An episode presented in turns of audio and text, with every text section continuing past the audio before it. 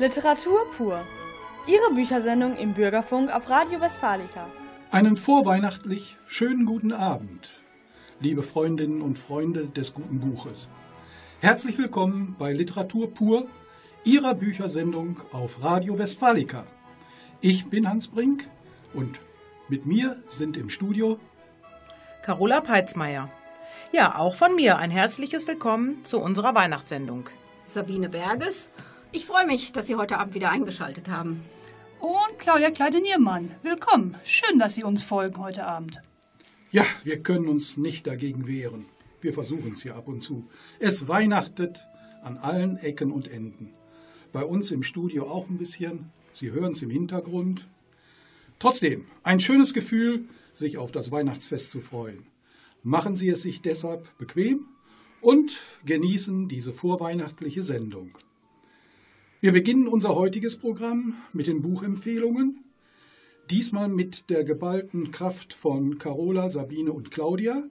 Und es wird für jeden sicher ein Wunschtitel dabei sein. Danach werde ich mich mit Frank Hartmann, Journalist und Schriftsteller, über sein neuestes Buch Talib, der Schüler, unterhalten. Das literarische Trio nimmt sich Maya Lundes Roman die letzten ihrer Art vor. Und da werden wir, beziehungsweise das Trio, in gewohnter Weise sehr kritisch an die Sache rangehen.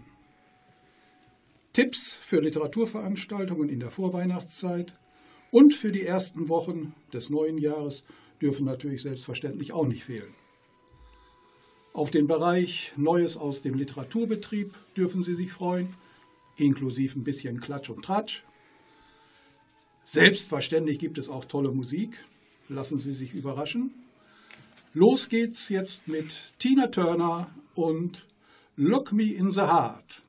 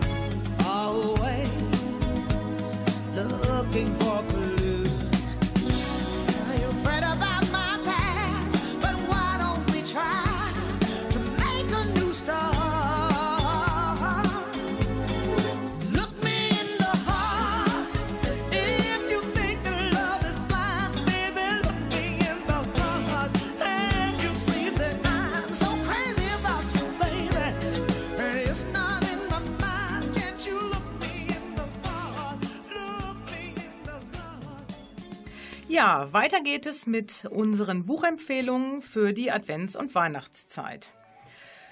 Als erstes möchte ich den neuen Roman des syrischen Schriftstellers Rafik Shami vorstellen, und zwar Die geheime Mission des Kardinals. Rafik Shami kennen viele Hörer bestimmt äh, von seinem Werk Erzähler der Nacht, ein wunderbares Werk mit orientalischen ähm, Erzählungen, hat mir unheimlich gut gefallen. Das neue Buch ist ein Krimi. Und zwar muss sich Kommissar Barudi in diesem Fall mit einem Fass Olivenöl befassen, welches ähm, in der italienischen Botschaft in Damaskus angeliefert wurde. Allerdings enthält das Fass nicht nur Olivenöl, sondern auch noch die Leiche eines Kardinals, der zuvor noch Gast in der italienischen Botschaft war. Ja, Unterstützung in diesem komplizierten Fall erhält Barudi von seinem italienischen Kollegen Mancini, welcher im Lauf der Ermittlungen auch zu einem sehr guten Freund von ihm wird. Ja, der Roman bringt uns das komplizierte syrische Regime und die politischen Verhältnisse im Jahr 2010 näher. Er zeigt auf, in welcher Bedrängnis die Bürger Syrien, Syriens ähm, bereits vor dem Krieg leben mussten.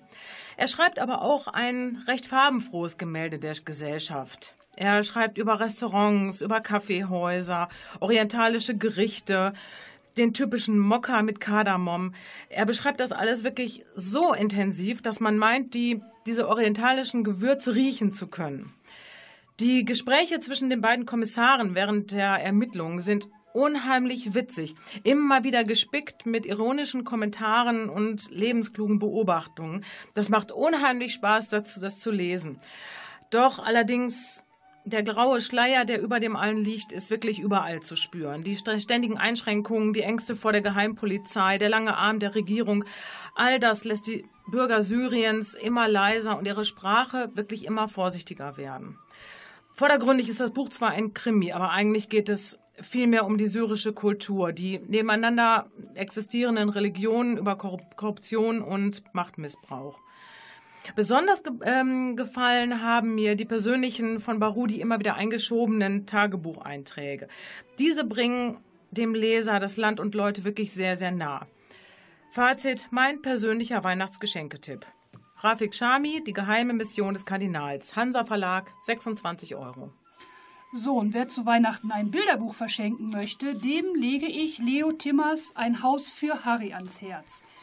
Harry ist ein kleiner, dicker, liebenswerter Hauskater, äh, der am liebsten mit Vera, einem kleinen orangefarbenen Schmetterling, spielt. Aber dann fliegt Vera weg und Harry läuft hinterher. Da verläuft er sich natürlich. Unterwegs versucht er Unterschlupf zu finden und äh, das ist aber nicht so ganz einfach für so einen kleinen Hauskater, weil er gar nicht weiß, wo er was findet. Und im Park trifft er dann schließlich eine Gruppe anderer Katzen, die Harry helfen, Vera und dann auch den Weg nach Hause zu finden. Äh, ein Haus für Harry ist sehr liebevoll, in ganz ruhigen Zeichnungen gemalt, äh, wunderschön illustriertes Bilderbuch, das natürlich nicht nur von Katzen und Schmetterlingen handelt, sondern vielmehr davon, dass man mit den richtigen Freunden und dem richtigen Zusammenhalt auch so schwere Bürden wie den Weg nach Hause wiederfinden kann. Der kleine Harry ist ein Kater zum Verlieben, seine Mimik ist zum Totlachen. Ein wunderschönes Bilderbuch zum Verschenken und selber lesen, für kleine und auch für große Menschen ab vier Jahre. Leo Timmers, ein Haus für Harry, Akari Verlag, 14 Euro. Und ich möchte Ihnen ein Buch aus der neuen Erstlesereihe um den Lausejungen Mattis vorstellen. Mattis ist acht Jahre alt, geht in die zweite Klasse. Er meint es mit allen gut und will allen helfen, schafft es dabei aber leider in jedes Fettnäpfchen zu treten. Und so hagelt es Beschwerdebrief um Beschwerdebrief vor der Schule. Die Mutter hat schon einen ganzen Ordner voll und hält Mattis schon für einen Schwerverbrecher. Mattis muss natürlich dann deshalb richtigstellen, wie es mit den Briefen ist. Und dass das alles gar nicht so schlimm ist. Im dritten Band geht es darum, der Schnippschnapp Haare abheißt, dass Mathis eine Stunde bei dem Vertretungslehrer hat. Äh, eigentlich hätten sie Deutsch, aber er macht natürlich Mathe. Man gibt wahnsinnig schwere Matheaufgaben. Mathis verpiert nichts, deshalb beschließt er, ach, man könnte ja eigentlich auch mal ein gutes Buch lesen, das haben doch die Erwachsenen immer so gerne. Und er findet in der Schultasche aber leider dann Mamas Friseurschere und dann äh, überstürzen sich wieder die Ereignisse und Mattis hat auch an diesem Tag wieder einen Beschwerdebrief in seiner Schulmappe. Es ist wirklich ganz, ganz witzig, lebt von der Situationskomik, geschrieben in kindgerechter Sprache, mit kindgerechten Reflexionen auch, die sind überwältigend, was Mattis sich denkt.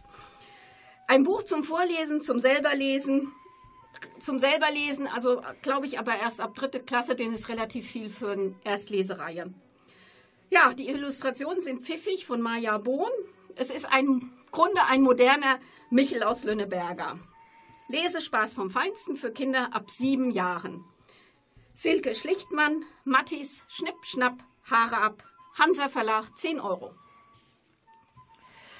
Ja, ich möchte als nächstes ähm, das Buch Die sieben oder acht Leben der Stella Fortuna von Juliet Grames vorstellen.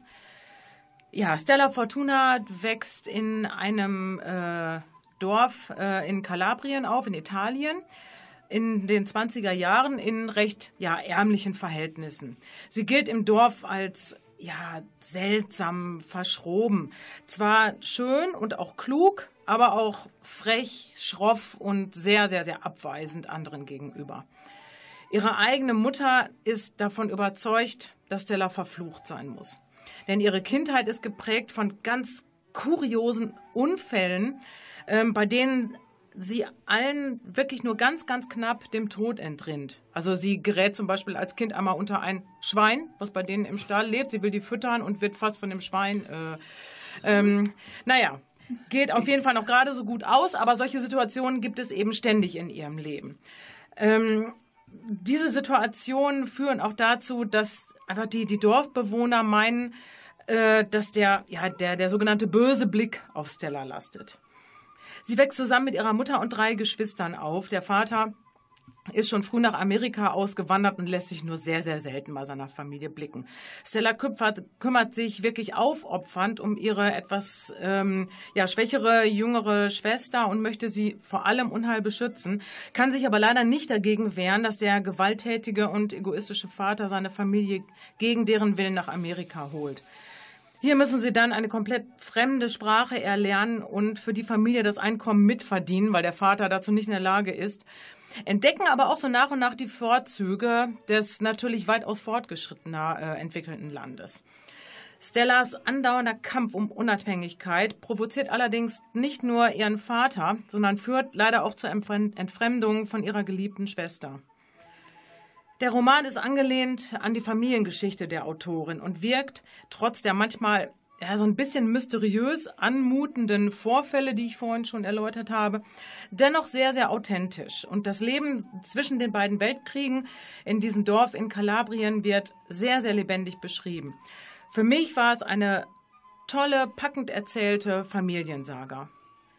Juliet Grames, die sieben oder acht Leben der Stella Fortuna. Drömer Verlag, 22,99 Euro.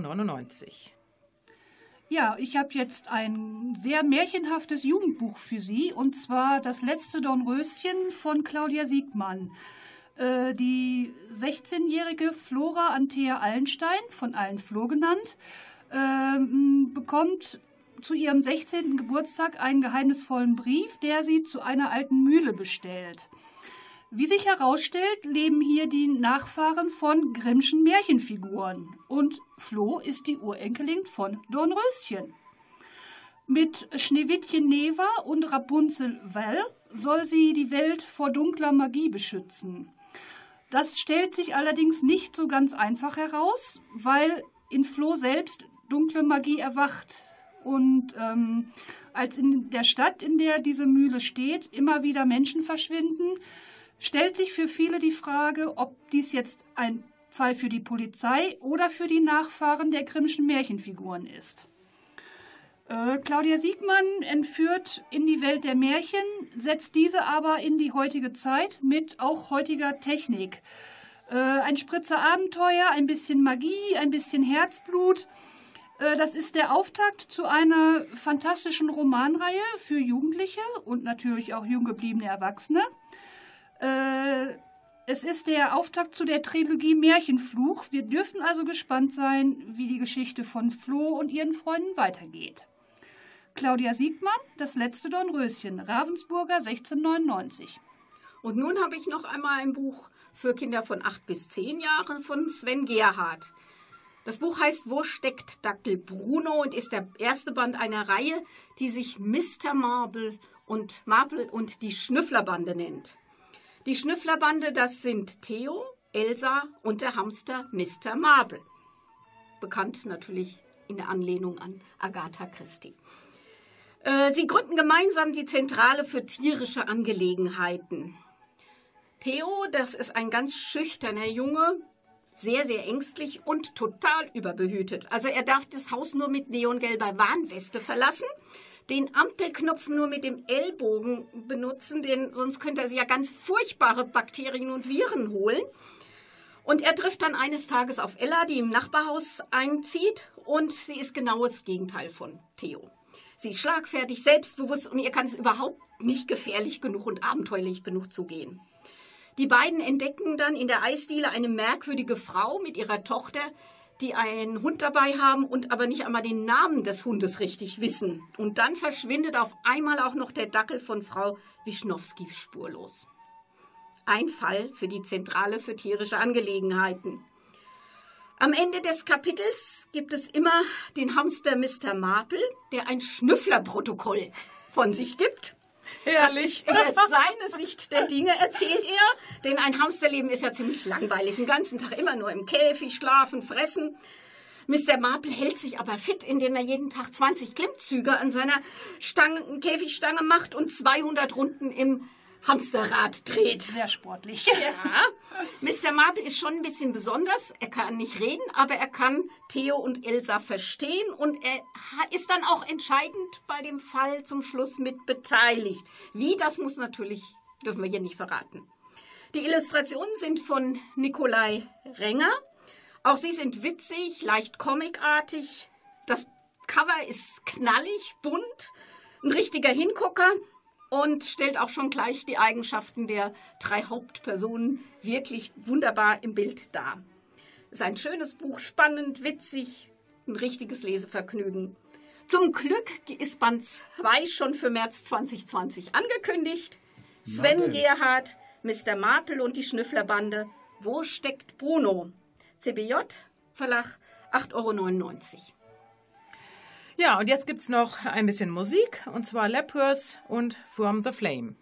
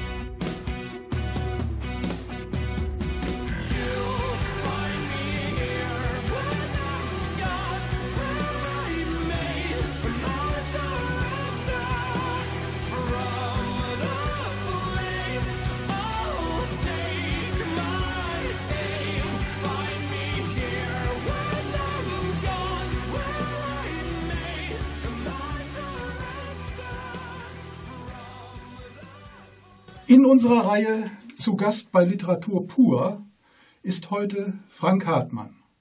Frank Hartmann lebt in Stadthagen und leitet die Lokalredaktion der Neuen Westfälischen in Lübbecke. Herzlich willkommen, Herr Hartmann. Vielen Dank, Herr Brink. Ich freue mich über die Einladung. Herr Hartmann, wir wollen ja über die Bücher reden, über Schriftstellerei und die liegt bei Ihnen ja in der Familie.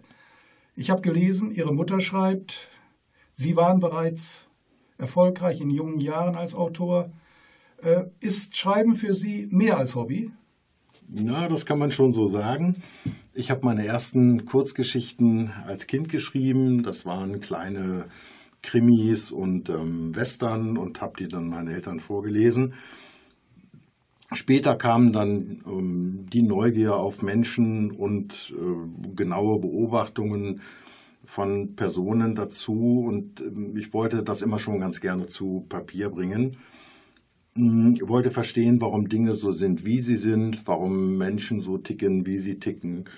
Und das führte dann früher oder später in diesen Beruf. So kam ich also zum beruflichen Schreiben. Und der Journalismus bietet eben Raum für auch längere Stücke wie Reportagen oder Personenporträts. Aber trotzdem ist der Raum letztlich begrenzt und deshalb fand ich es reizvoll, mich auch mal an einem Roman zu versuchen.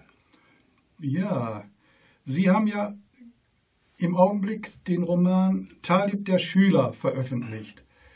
Worum geht es dort? Vielleicht einen kurzen Einblick.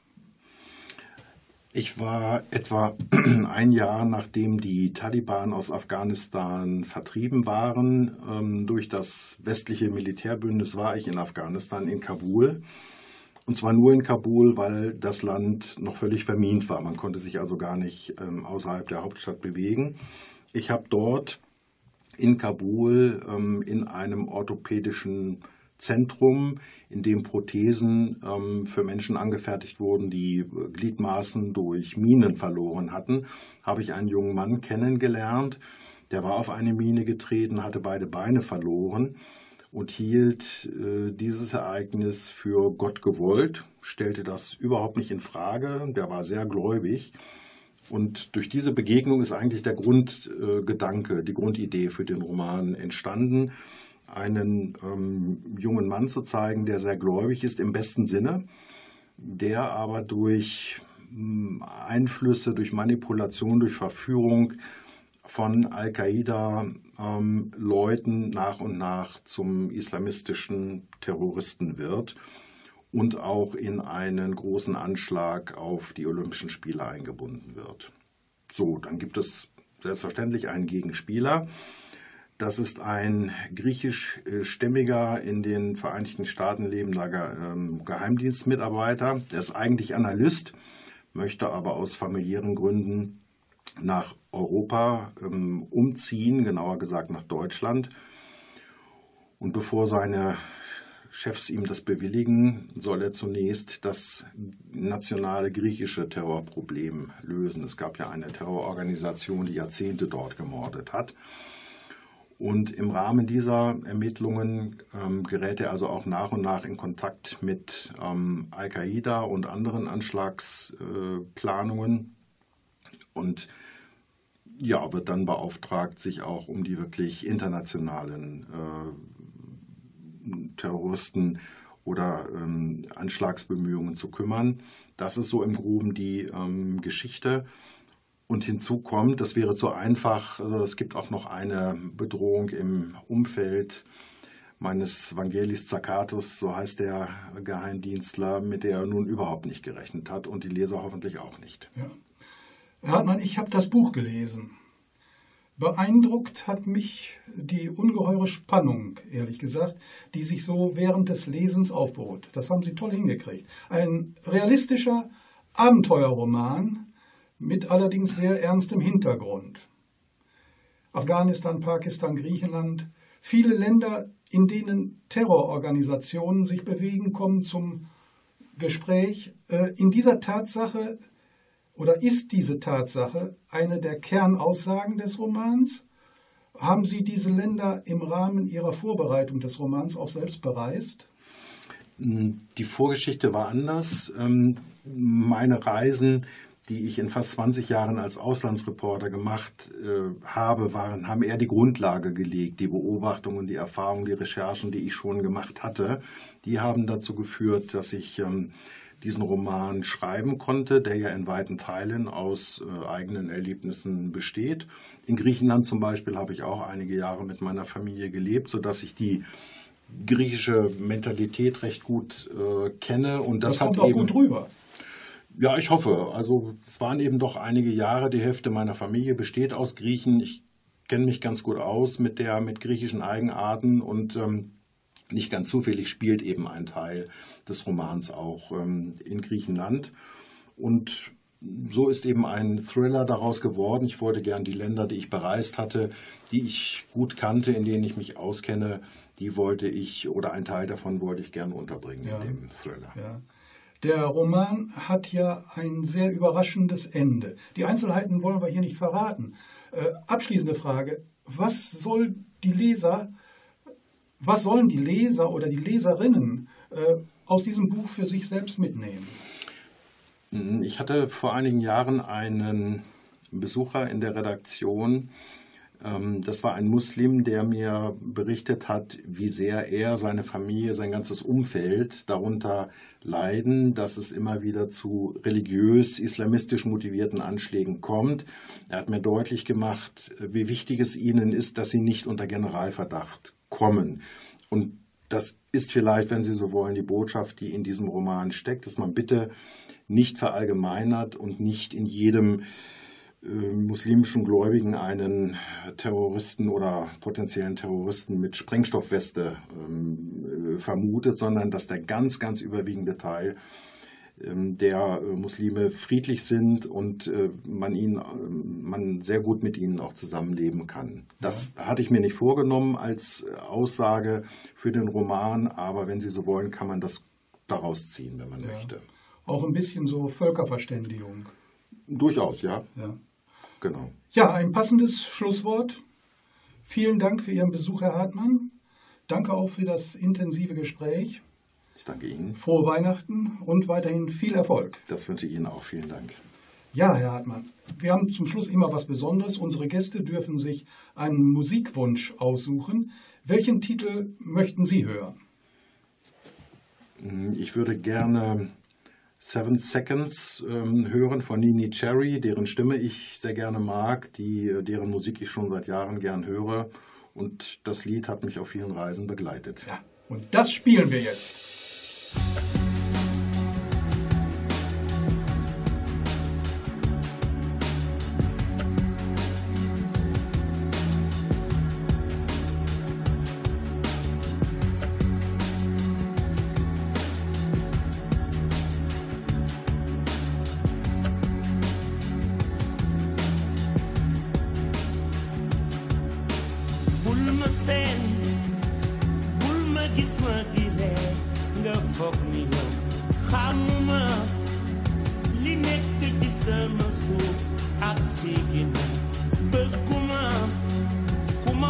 daldi ne yow li nekk si yow moo si man li ne si man mooy di leen jàppale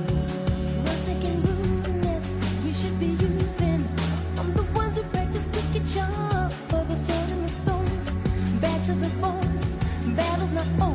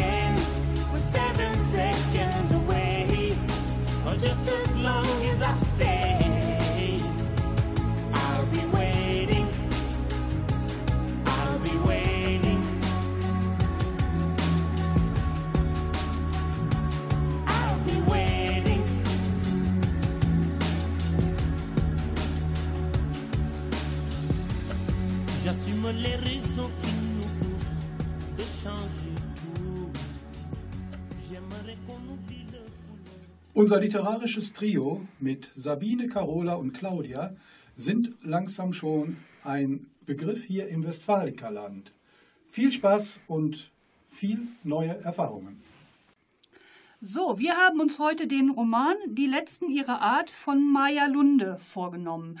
Maja Lunde, norwegische Schriftstellerin und Drehbuchautorin, äh, hat 2012 ihr erstes Kinderbuch Over Grenzen äh, herausgebracht. Hier in Deutschland ist äh, ihr Roman Die Geschichte der Bienen ihr erster erfolgreicher Roman gewesen. Der Geschichte der Bienen folgte die Geschichte der, des Wassers und jetzt der, die letzten ihrer Art, der dritte Band über Umweltprobleme. Ja, und Maja Lunde arbeitet wieder nach bewährtem Muster. Es sind mehrere Geschichten auf verschiedenen Zeitebenen. Wir haben da einmal die Zeit 1880 bis 1885. Da geht es um einen rückblickenden Reisebericht des Zoologen Mikhail Kovrov oder so ähnlich aus St. Petersburg. Äh, er hat nämlich erfahren, dass äh, die Urpferde, die sogenannten Pritschewalski-Pferde, in der Mongolei noch leben und er will Pferde für seinen Zoo erwerben und sucht sich dazu den Tierfänger Wilhelm Wolf für eine Expedition dorthin aus. Dann auf der zweiten Zeitebene sind wir im Jahr 1992. Die deutsche Tierärztin Karin will Wildpferde, also diese Pritschewalski-Pferde, wieder in Mon die Mongolei bringen und dort auswildern, weil sie dort inzwischen ausgestorben sind. Und dann haben wir noch die letzte, die dritte Ebene. Das, die spielt in der Zukunft im Jahr 2064. Der Klimakollaps hat stattgefunden. Die Menschen sind auf der Flucht. Im Süden gibt es kaum noch Wasser und Nahrung. Alles zieht in den Norden. Da ist Eva, die lebt mit ihrer Tochter Isa auf einem kleinen Bauernhof in Norwegen mit verschiedenen Tieren. Darunter sind auch zwei Wildpferde, auch zwei Pritschewalski-Pferde. Und Eva möchte diese Art unbedingt erhalten. Ihre Tochter möchte gerne weg. Die drei Ebenen wechseln sich ab. So entsteht immer wieder äh, nach und nach ein Gesamtbild für den Leser von diesen drei Personen und die Leser werden direkt reingezogen in die Geschichte. Ich glaube, wir gehen da mal ein bisschen chronologisch genau. vor. Was haltet ihr denn von Michaels äh, Idee, Wildpferde als Attraktion für sein Zoo anzuschaffen oder zu holen? Ja, der Grund war ja eigentlich, äh, wenn ich mich recht erinnere, er hatte ja so eine ganz teure, so eine Flusspferddame, glaube ich, genau, angeschafft. Richtig, ja. Und diese Flusspferddame ähm, war so teuer, dass der Zoo jetzt ähm, so ein bisschen äh, so leichte finanzielle Probleme hat. Und deswegen ähm, kommt er darauf, er kriegt ja, glaube ich, so, so einen Schädel zugestellt. Genau, genau. So, ein, so ein, äh, ein bisschen Fell. Genau, Schädel und Fell. Und, ähm, ähm, ähm, und er kommt dann irgendwie darauf, dass das diese Pritschewalski-Pferde sind. Das sind ja diese ähm, karamellfarbenen Pferde aus der Urzeit. Wir kennen die so aus dieser Höhlenmalerei. Genau. genau. Mhm. Und ja, und dann plant er eben mit diesem Tierfänger Wilhelm Wolf, genau. ähm, plant er diese ja wirklich waghalsige Expedition in die Mongolei, die ja wirklich sehr, sehr strapaziös ist im Endeffekt. Ja, ich fand es ja auch erstaunlich. Er ist ja ein bisschen tröge, oder? Ähm, er wollte das ja auch gar nicht. Er hat sich ja quasi eigentlich von seiner Mutter überreden lassen. Ja, ja. Mehr oder weniger. Und er musste ja auch die Nilpferddame dafür verkaufen, damit er diese Expedition überhaupt antreten konnte. Ja, das muss man sagen. Dann gibt es ja die nächste Ebene. Das ist dann die Karin. Wie fandet ihr sie? Die ist ja eine engagierte Tierärztin, hat aber auch privat relativ viel Probleme. Ja, also sie, ähm, sie reist ja in die Mongolei und ähm, möchte dort ja quasi diese, diese, diese, diese Pferde wieder auswildern und wird begleitet von ihrem Sohn Matthias. Allerdings dieser Sohn Matthias wird erstmal nicht so ganz klar, warum der mitgekommen ist, aber der hat ja so seine ganz eigenen Probleme. Er hat äh, ziemliche Probleme wohl gehabt in seiner Jugend. Ja. Ähm, ja. Mehr will man da, glaube ich, erstmal nicht nee, da will man sehr viel nicht sagen. Dann gibt es natürlich Eva, die dürfen wir nicht noch vergessen. Denn die ist ja jetzt in dieser Welt, wo die Technik zusammengebrochen ist. Die Staaten haben sich aufgelöst. Warum will sie unbedingt diese Pferde retten und folgt nicht ihrer Tochter. Man hat da wirklich so das Gefühl, sie, die Pferde sind ihr wichtiger als ihre Tochter. Ja, ich glaube, sie nimmt die Pferde auch so ein bisschen als Ersatz dafür, was sie bei ihrer Tochter alles falsch gemacht hat. So ein bisschen hatte ich das Gefühl. Ich denke auch. Also ähm, im, im, Lesen merkt man ja auch, und das kommt auch noch in der späteren Geschichte gut zur äh, Geltung, dass sie ein ziemlich starkes Helfersyndrom auch hat. Und ich denke. Deshalb hat sie wahrscheinlich auch diese Fremde aufgenommen. Aber darauf genau. kommen wir, glaube ich, gleich noch zurück. Genau. Nach der Pause.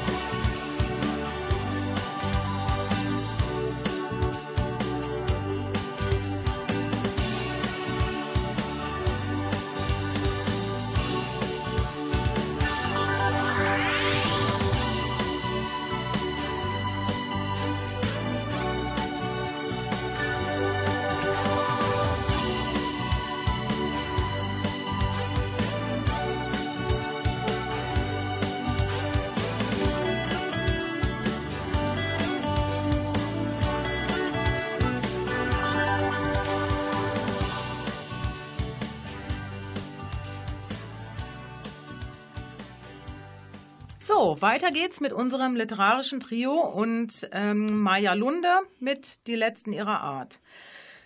Ja, wir waren ja vorhin stehen geblieben ähm, bei der Isa.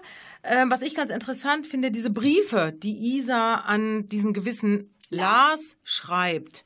Was hat es denn damit auf sich? Die landen ja irgendwie in so einem verlassenen Briefkasten. Ja, ein Briefkasten, den keiner mehr entleert.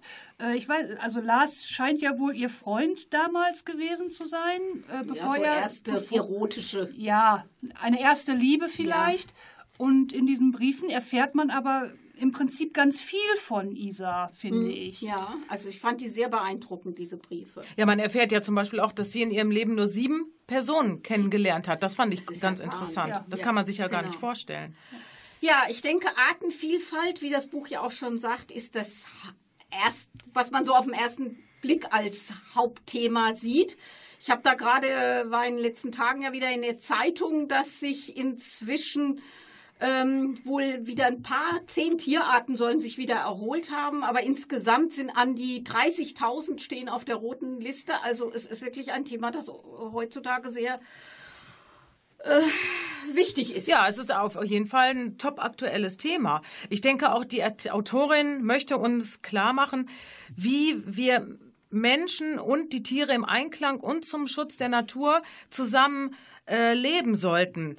Im dystopischen Teil ähm, mit der Isa wird das ja auch schon so ein bisschen deutlich. Ja, es, es wird deutlich, aber ich finde, Maya Lunde ähm, malt nicht ganz schwarz, sondern sie lässt irgendwie noch immer so, so ein ganz kleines Türchen offen, dass der Mensch vielleicht sehr viel zugrunde richtet, aber vielleicht doch sich nicht selbst nicht ganz. Ja, ja, sie selbst hat ja im Interview gesagt, momentan sind wir definitiv nicht bedroht. Wir sind ja sehr viele und unser Einfluss auf den Planeten ist sehr groß. Von daher, im Augenblick sind wir nicht vom Aussterben bedroht, aber wir werden es sein, wenn wir nicht besser auf unser Zuhause auch geben. Ja. Das ist, glaube ich, das ist, äh, deshalb ist auch nicht die, es geht eigentlich ja nicht um die Wildpferde im Grunde. Es geht wirklich um den Menschen, denke ich, in dem Roman. Ja, die, diese Wildpferde stehen ja sinnbildlich ja. für den Menschen genau. quasi, für unsere Zukunft, in der sich Klima- und Lebensbedingungen ja gravierend verändert werden. Definitiv. Genau. Und ich finde, ähm, die dieses ähm, dieses dieses äh, Gefühl dieses diese in, in, in mir hat dieses dieses Buch einen einen unheimlichen Protest ähm, äh, ausgelöst. ausgelöst genau. Und ähm, dieses Gefühl, das wollte die Autorin, glaube ich, auch, aber sie vermittelt das völlig ohne erhobenen Zeigefinger. Und das fand ich eigentlich ganz gut. Ja, es ist ja auch ihr drittes Buch jetzt zur Klimakatastrophe. Genau. Ja. Und im vierten Teil hat sie gesagt, wird es und die Zukunft an den Nordpol gehen, und zwar im Jahre 2110. Da stehen dann im Mittelpunkt die Pflanzen und Samen. Und sie hat versprochen, alle Geschichten miteinander zu verbinden. Ich bin ja schon sehr gespannt, wie ja, ich das auch. wohl gelingen dürfen, mag. Wir dürfen gespannt sein, was da noch von Maya Lunde auf uns zukommt. Das stimmt. Ja, ich glaube, ähm, das war's mit Die letzten ihrer Art von Maya Lunde. Jetzt hören wir noch ein bisschen Musik und zwar REM. It's the end of the world as we know it.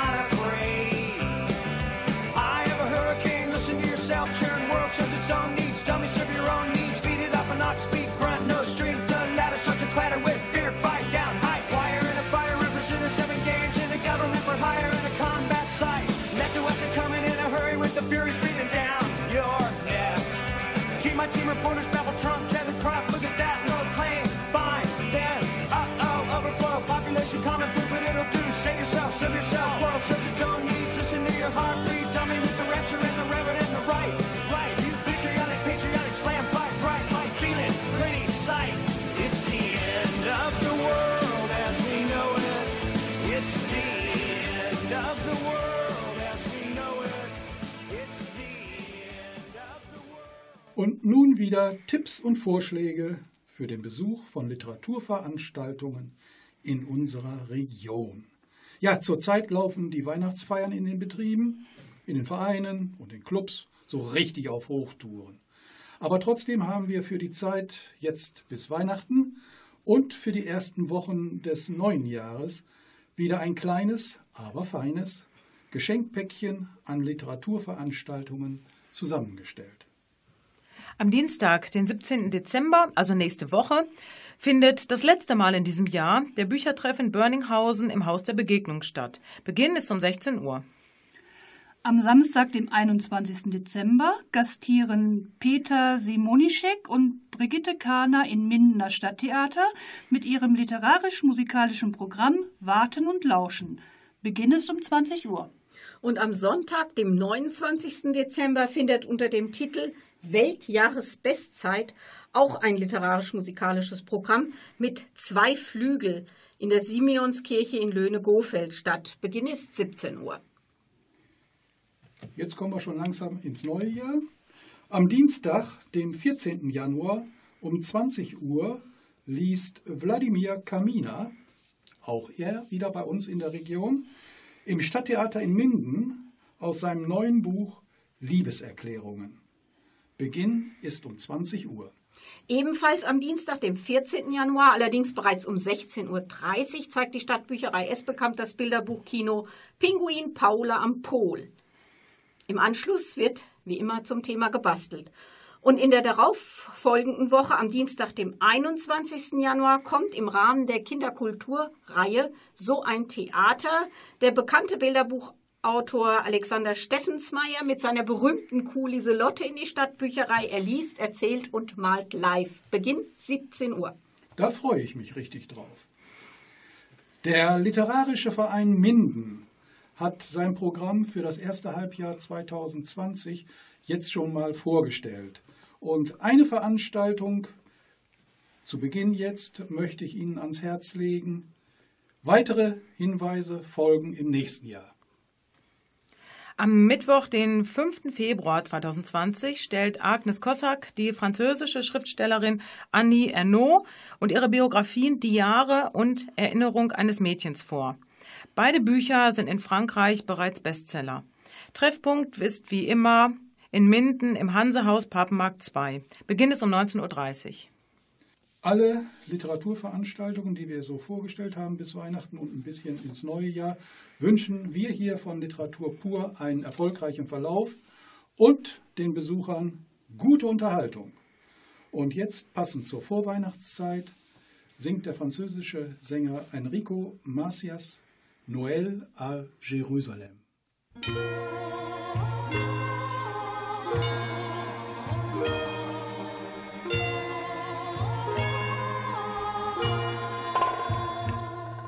Noël à Jérusalem, près d'un mur que l'on croyait perdu.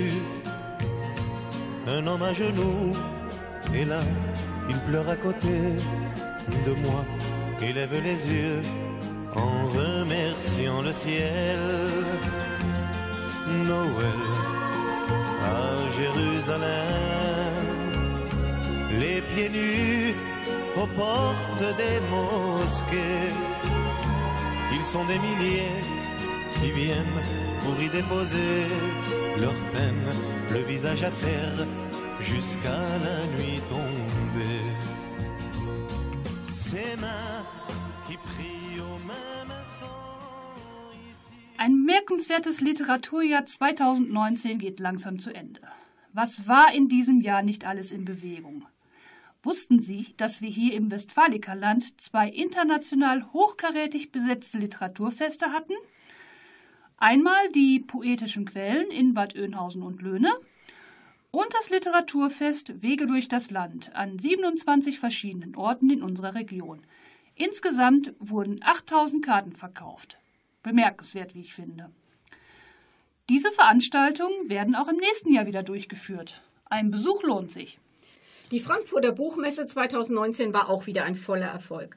Der Buchpreisträger Sascha Stanischitz und sein Buch Herkunft ist wieder in aller Munde. Übrigens, die Leipziger Buchmesse 2020 wirft auch schon ihre ersten Schatten voraus.